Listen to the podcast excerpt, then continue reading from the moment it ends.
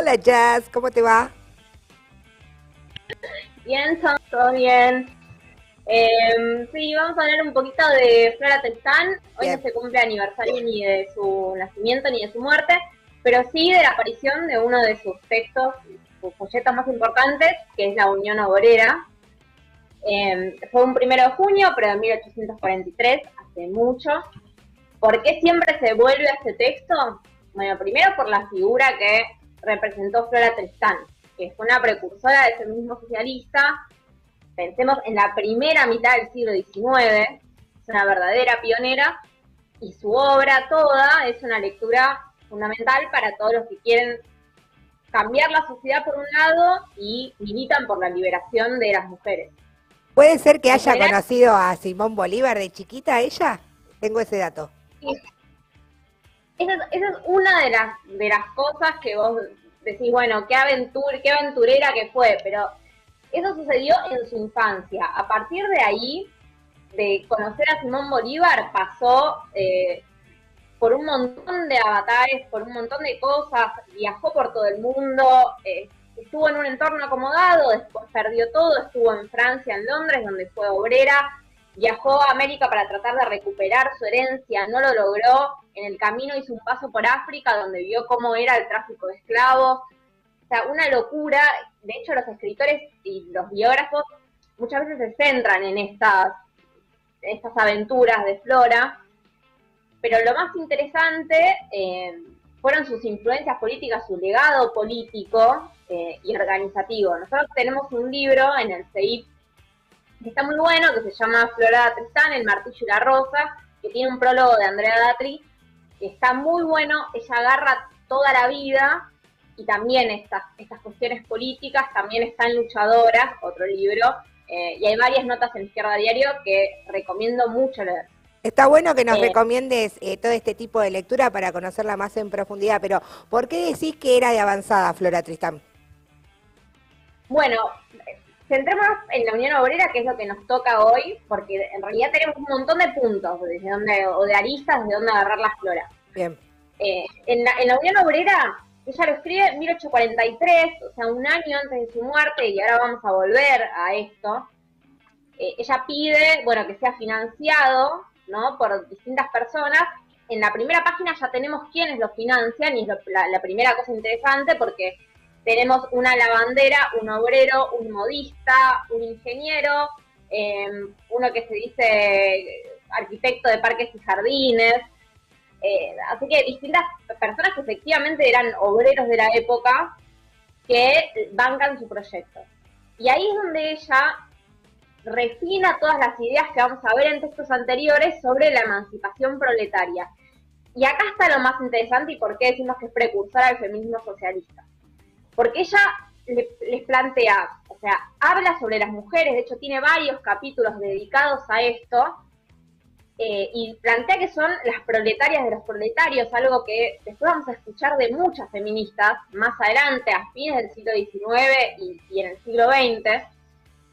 Entonces les dice a los, a los hombres trabajadores, ustedes tienen que tomar la causa de las mujeres piensan en ese nombre, Unión Obrera. De hecho, está, todo el tiempo esta cuestión, y bueno, como les decía, hay capítulos específicos. Denunciaba los miles de años de opresión que caían sobre las mujeres. Incluso ella notaba, ¿no? Que con el, con el avance del capitalismo, sin plantearlo así, se reforzaba esta opresión o tomaba formas particulares y las describe y denuncia cómo eh, o sea, el rol de la Iglesia, de la justicia y del Estado para perpetuar esa opresión. ¿Por qué? Porque ella misma lo veía, lo vivió. Esto que yo les decía de la búsqueda de la herencia, cuando ella es obrera, cuando ella, bueno, toda su vida va marcando su pensamiento, más allá de las influencias políticas. Ella es en gran parte autodidacta y en gran parte tiene esa sensibilidad. A la vez le dice a las mujeres, mujeres, ustedes tienen que abrazar la causa obrera, ella dice, bueno, nosotros acá en Francia tenemos 5 millones de hombres proletarios y 2 millones de mujeres, esos son los números que ella maneja y los repite todo el tiempo. Dice, entonces nosotras, por un lado, somos proletarias, ¿no? Y después son partes de familias proletarias. Si no hay unión no va a haber una verdadera emancipación. Ella se identifica como paria Entonces dice, somos los, los parias del mundo y no puede haber fronteras entre los parias. Fronteras que funcionan en dos sentidos, entre varones y mujeres, por un lado, y en cuanto a países, ¿no? Entonces ella, eh, como dice Andy en, el prólogo, que está muy bueno, ella se adelanta, se adelanta a lo que van a decir cinco años después Marx y Engels, que es Proletarios del Mundo Unidos. ¿no? Puede ser que, que, esto que vos estás mencionando de Marx y Engels, puede ser que Marx la haya reivindicado a ella. Sí, totalmente. Marx hace, bueno, una crítica de ella también en la Sagrada Familia y hace una reivindicación porque ¿qué es lo que pasa? Em, si nosotros vemos en la época en que ella escribió, ella no llegó a ver ni la primavera de los pueblos del 48, no llegó a ver el manifiesto comunista, no llegó a ver la comuna de París. Entonces, esas, esas experiencias fundamentales no las llegó a ver por unos pocos años. Entonces ella escribe, ella nace poco después de la Revolución Francesa y muere unos años antes de la, de la primavera de los pueblos. Pero el germen de ese feminismo socialista está, Marx y Engels lo reconocen, le dicen que ella es precursora de ideas nobles, y también en la Sagrada Familia lo que plantean es que es también una de las primeras en reclamar la organización de las y los trabajadores. Lo que ellos van a hacer ya es, eh, digamos, ampliar y superar científicamente, a través del método del materialismo histórico, las ideas que vamos encontrando en ellas. Pero la, eh, idea de organización entonces ya, ya estaba planteada por ella eh, si bien desde el punto de vista del desarrollo teórico y todo, no, no había avanzado tanto, pero de la organización de los trabajadores y de las mujeres en particular, sí. perdí el audio. Ah, ahí estoy de vuelta. No, que, destacaba entonces y se adelantaba un poco a esta idea de la necesidad de, la organización de, de, la clase trabajadora, que si bien no era el momento del todo de la clase trabajadora todavía, pero iba adelantando esa idea.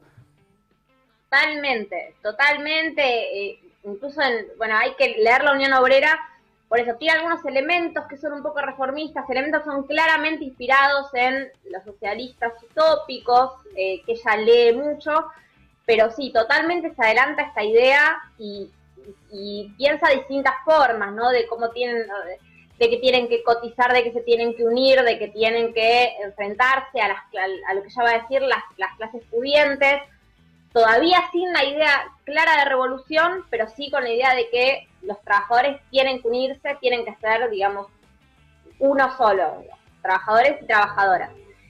Y los, trabajadores se lo reconocen, ella cuando se muere, ella escribe esto un año antes de morir y recorre todo Francia tratando de difundir sus ideas y los trabajadores de distintas asociaciones que ella va pisando, eh, le ponen en la tumba en memoria a la señora Flora Tristán, autora de la Unión Obrera, y le, dicen que le agradecen haber difundido las ideas de libertad, igualdad, fraternidad y solidaridad. Ya no solo como algo abstracto como la Revolución Francesa, sino como algo propio de los trabajadores. Bueno, Has, pero para ir cerrando esta columna de cara al 3J, o sea, ¿elegiste a Flora Tristán por algo en específico o fue aleatorio? Sí, por dos cosas la, elegimos. Primero porque se cumplía el aniversario de esta unión obrera que siempre es interesante recordar como expresión máxima de, su pensamiento. Y después porque ella eh, sufrió en carne propia y peleó contra la, contra la violencia machista.